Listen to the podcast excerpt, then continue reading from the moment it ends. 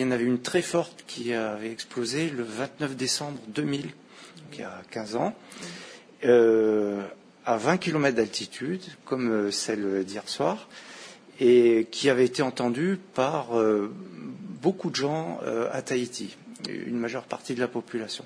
Elle avait explosé vers minuit, alors que celle d'hier soir a explosé vers 18 heures.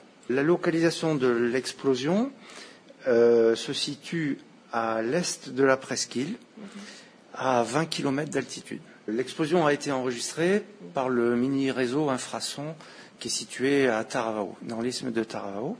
Donc l'explosion a, été bien enregistrée. Euh, on pointe les temps d'arrivée sur les différents capteurs. Et ensuite, à partir de ces temps d'arrivée, on remonte à la localisation, à la source de l'explosion. Donc on peut avoir les coordonnées en XY horizontale et en verticale sur la, la, hauteur.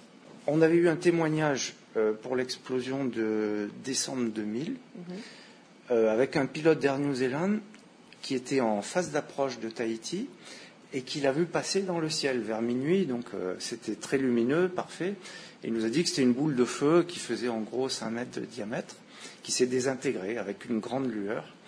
Donc euh, la météorite se pulvérise euh, dans la haute atmosphère. Il n'y a que des tout petits fragments qui, atteignent le sol. Donc le, danger est, minime. En l'occurrence, pour celle d'hier soir, vu que ça s'est passé euh, au-dessus de la mer, le, danger est à peu près inexistant. C'est pas un gros bolide de plusieurs kilomètres de, de diamètre. Hein.